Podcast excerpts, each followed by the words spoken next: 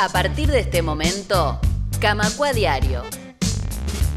Noticias y actualidad al cierre de la jornada. Una producción de Radio Camacua, la radio de AEU.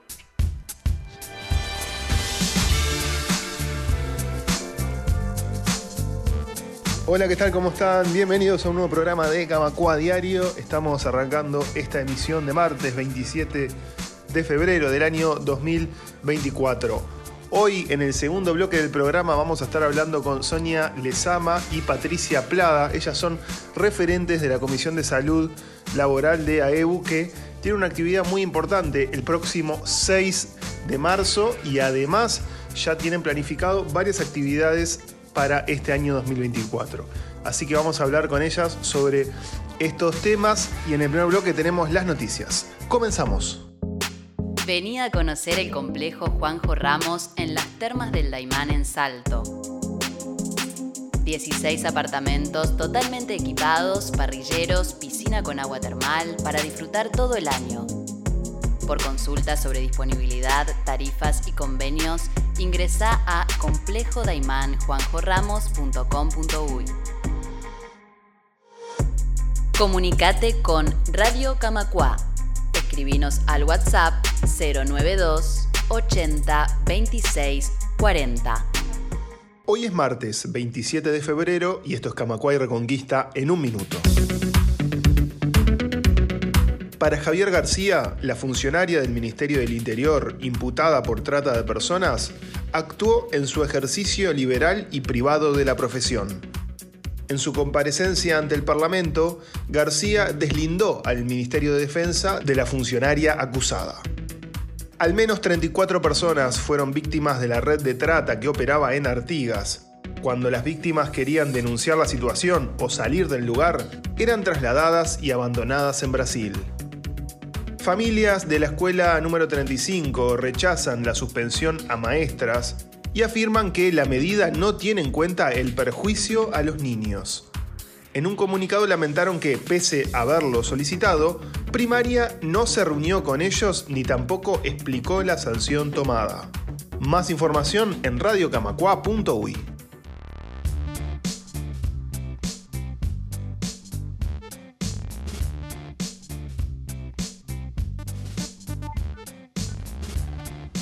Antes de irnos a la tanda, les comentamos la continuación de una noticia que les decíamos ayer. Como les comentábamos, la semana que viene van a empezar una serie de paros a nivel de primaria. Esto es una medida que tomó mm, ADEMU Montevideo en respuesta a una sanción que le estableció primaria a una maestra y una directora de la escuela 35 por leer una proclama sindical en el recinto de la escuela, aunque no adentro del aula, sino, sino que fue afuera. Ahora se pronunciaron las familias de la escuela 35, emitieron un comunicado y rechazaron la suspensión a las maestras y afirmaron que la medida que estableció primaria que recordemos implica un sumario y además retención de los saberes para las maestras. Bueno, esta medida no tuvo en cuenta para nada el perjuicio que le puede ocasionar a los niños de esa escuela. El año pasado, cuando primaria determinó el inicio del sumario con separación de cargo para las maestras, mientras transcurría la investigación por la lectura de esta proclama sindical, ya el colectivo de familias se había expresado y había marcado su preocupación porque sus hijos se quedaran sin maestra en la mitad del año lectivo. Y al mismo tiempo, en ese momento las familias ya habían lamentado que la escuela interrumpiera su vínculo con la directora, cuya gestión, señalaban las familias, estaba empezando a dar resultado, según plantearon, y en ese momento solicitaron una reunión con la Dirección General de Primaria para que los recibiera para así poder plantear su punto de vista en esta situación. Bueno, en un comunicado que emitieron la semana pasada las familias, lamentaron que las autoridades de primaria no hayan accedido a tener una reunión mientras transcurrió el proceso de sumario y tampoco se hayan comunicado con ellos para, para comunicar la sanción final. Respetuosamente entregamos una carta esbozando nuestro parecer y solicitando una reunión. hace hoy ya siete meses, pero desconocemos si es por falta de tiempo o porque el deterioro de la educación es tal que ha llegado hasta quienes hoy la dirigen y por eso no somos dignos de respuesta alguna. Eso fue lo que cuestionó entonces el colectivo de familias, de padres y de madres de la escuela número 35. Además, los padres y madres del centro educativo concluyen que para las actuales autoridades de la educación, el rol de la familia se limita únicamente a pagar el impuesto de primaria y a apoyar la falta de presupuesto educativo aportando dinero y tiempo a las comisiones de fomento, por ejemplo, en jornadas de mantenimiento del edificio, pero para nada más. Por tanto, lamentan que, pese a ese tipo de instancias en las que participan, no tengan derecho a una respuesta institucional y menos a una reunión para plantear sus preocupaciones. Son útiles nuestro dinero y nuestro tiempo, pero no nuestra opinión. Eso fue entonces lo que plantea entonces el colectivo de familias, de madres y de padres de la escuela número 35. Sobre la sanción a las maestras, Adriana y Virginia, las familias insisten en que primero debería haberse velado por el derecho de los niños que concurren a ese centro educativo. Quizás los actores remunerados de la educación deberían sentarse a estudiar la forma de resolver sus conflictos minimizando el perjuicio a los niños, sostienen en el comunicado, y agregan, el año pasado nuestros hijos perdieron un mes de clase y este año por la misma situación se dejaría a un grupo sin su maestra original durante mínimo dos semanas y al centro sin su directora. Por su parte aseguraron que se trata de dos docentes a las que consideran referentes valiosos para los niños y las familias. Así que por todo esto es que rechazan la suspensión definida por primaria y esperan que esta decisión se revea, de forma que los niños puedan empezar un buen año escolar. Recordemos que por esta situación, por esta sanción abusiva como fue catalogada por parte de la Federación Uruguaya de Magisterio, es que la semana próxima el día martes, el día miércoles y el día jueves van a haber paros rotativos por, por regional de Montevideo. Van a ser paros de 24 horas. Esto va a ser comunicado oportunamente el próximo lunes en una conferencia de prensa de parte de ADEMU Montevideo. Camacua Diario. Un resumen informativo para terminar el día.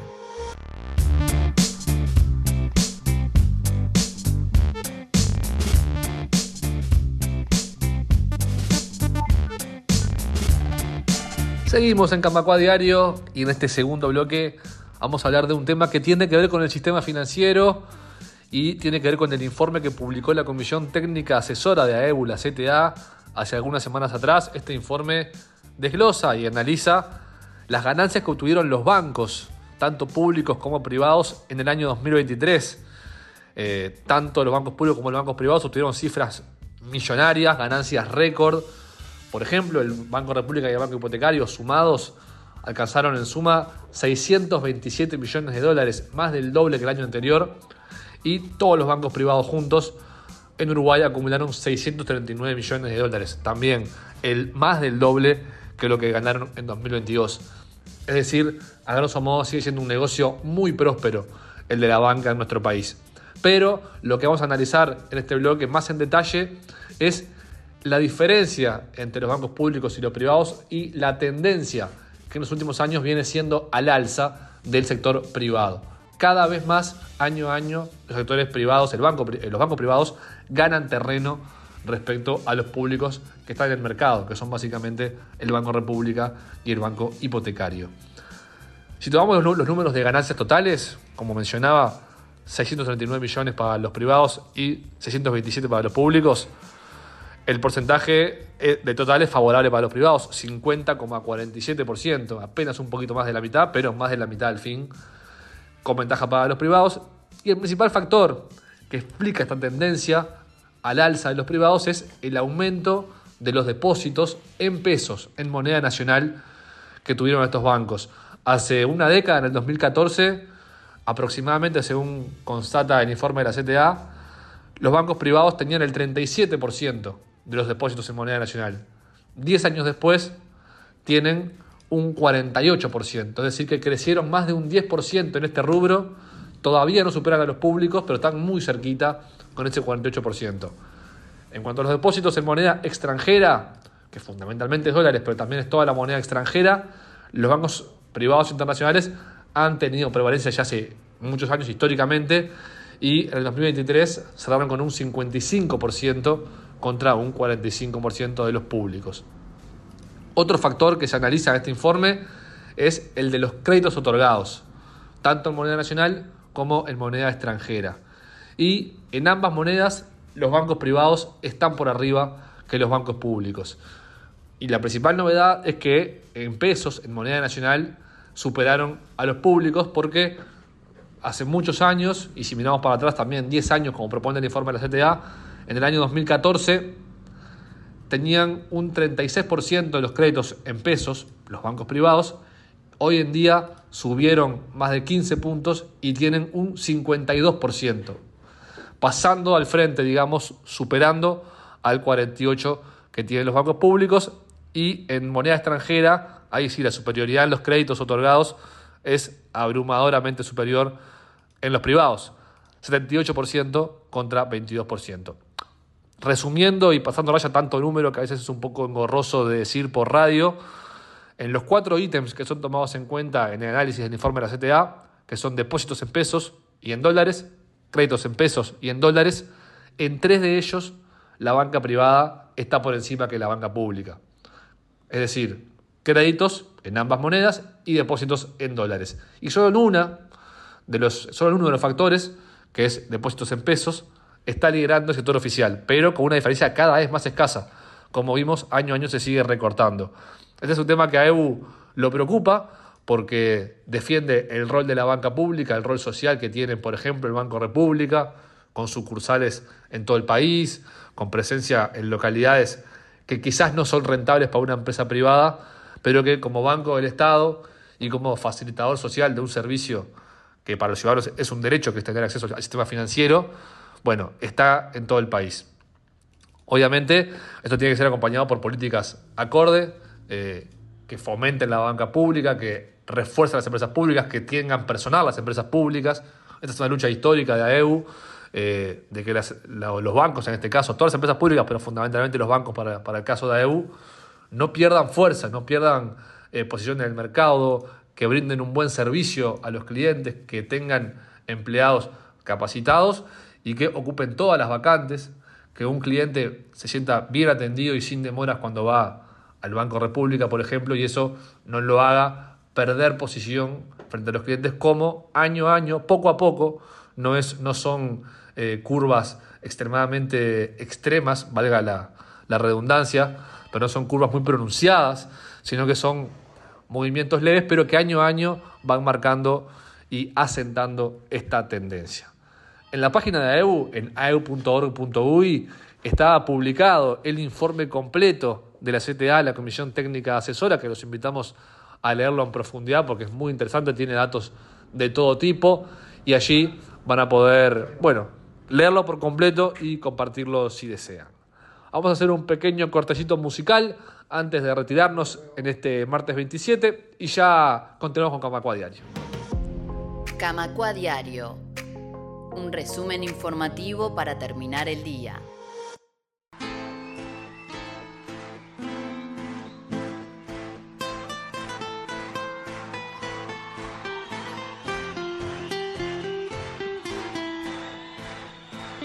En el aire, en el fuego, en el vendaval en la lluvia que cae sobre la ciudad.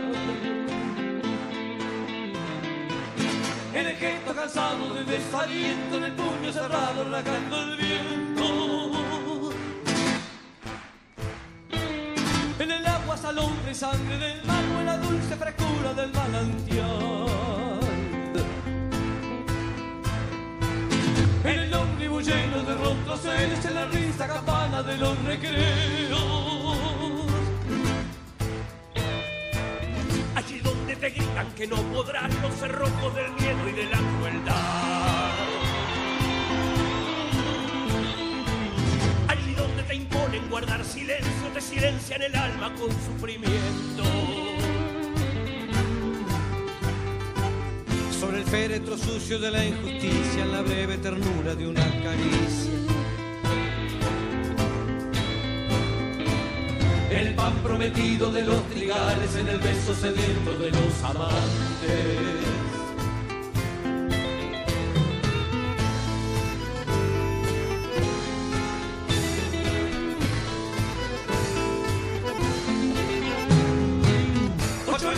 Letras con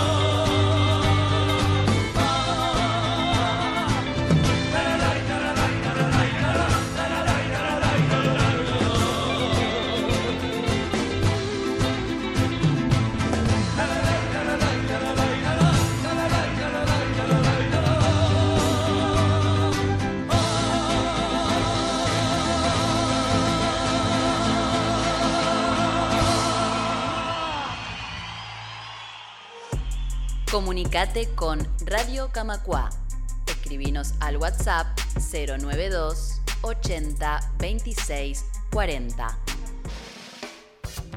Vení a Ebu Club. Gimnasia, piscina, deportes y actividades para todas las edades, sala de movimiento, sala de ciclismo indoor y el mejor equipo desde 1971. Camacua 575, Ciudad Vieja. Asociate en clubdeportivoaebu.com.uy. Llegamos al final de este Camacua Diario, llegamos al final de este jueves 27 de febrero. Mañana los volvemos a esperar aquí en Radio Ciudadana y en Radio Camacua a las 19 horas para compartir media hora de la mejor información junto a ustedes. Chau, chau. Camacua Diario.